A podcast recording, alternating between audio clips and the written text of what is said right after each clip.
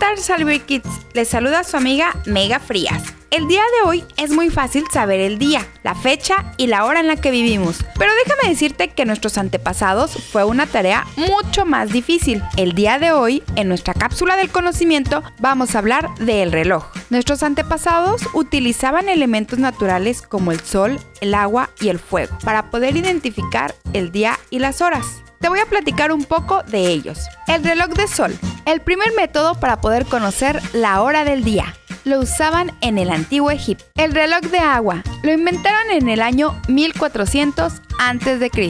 Estos egipcios estaban muy interesados en medir el tiempo, ¿no crees? Y déjame decirte en qué consistía. Utilizaban dos contenedores de agua, uno de ellos era más alto que el otro. El agua fluía a lo largo de un tubo desde el recipiente más alto al más bajo a una velocidad constante.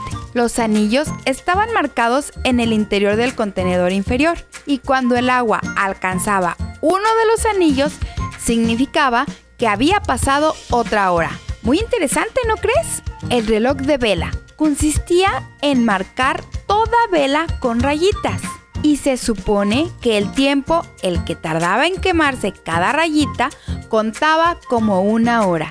El reloj mecánico, más conocido por nosotros, fue inventado en la Edad Media. ¿Quién hizo el primer y cuándo? Aún no lo sabemos, pero sí sabemos que debió ocurrir a finales del siglo XIII, pues en el año 1309 se registró ya un reloj en una iglesia de Italia. El reloj digital fue inventado en 1956 por el ingeniero búlgaro Petar Trop. Hacia 1970, los relojes digitales eran de funcionamiento mecánico, mucho más fácil, pues contaban con un pequeño motor que se usaba para cambiar la hora. Toma nota, mi pequeño CyberKid, y nos escuchamos en nuestra siguiente cápsula del conocimiento.